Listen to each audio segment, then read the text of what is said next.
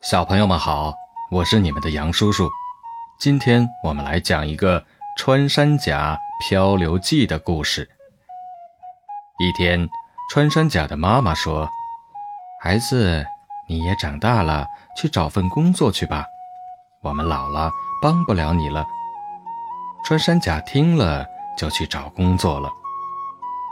穿山甲先来到一家公司，公司的老板说。你就在车间里做榆木吧。什么？榆木是什么？穿山甲好奇地问。榆木是一种用鱼骨做的木头。穿山甲来到车间，一大堆鱼骨要做。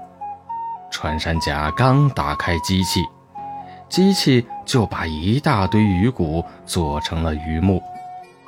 穿山甲拿着榆木交给了老板，老板说：“嗯，干得不错，给你一千美元。”哇，这么多钱！我一会儿就干好，就可以领这么多钱了。老板说：“你还要在画上画一幅美丽的图画。”说干就干，穿山甲有了这一千美金，他想去漂流。穿山甲买了一个小发动机和一些木材、钢材等等。他做了一条船，在上面写着“真和号”，于是就出发了。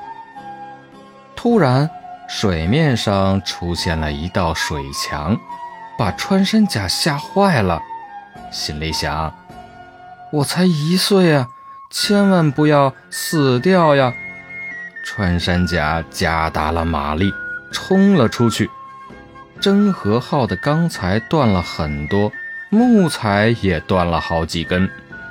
这回穿山甲可害怕了，躲在一个角落里，吓得都快尿裤子了。心里想：我可真是傻，飘什么流呀？现在连小命都保不住了。突然，一道彩虹出现在天边，下来了一位神仙，摇了摇彩虹，彩虹就变成了一条船。穿山甲上去之后，船到了一个小岛上，他把所有的钱都捐给了小岛的爱心部门，帮助别人，快乐自己。穿山甲说。小朋友们要学着帮助别人，学习那位神仙。要不是那位神仙，我现在就不会在这儿和你们讲故事了。小朋友们，你们是不是也想去帮助别人呢？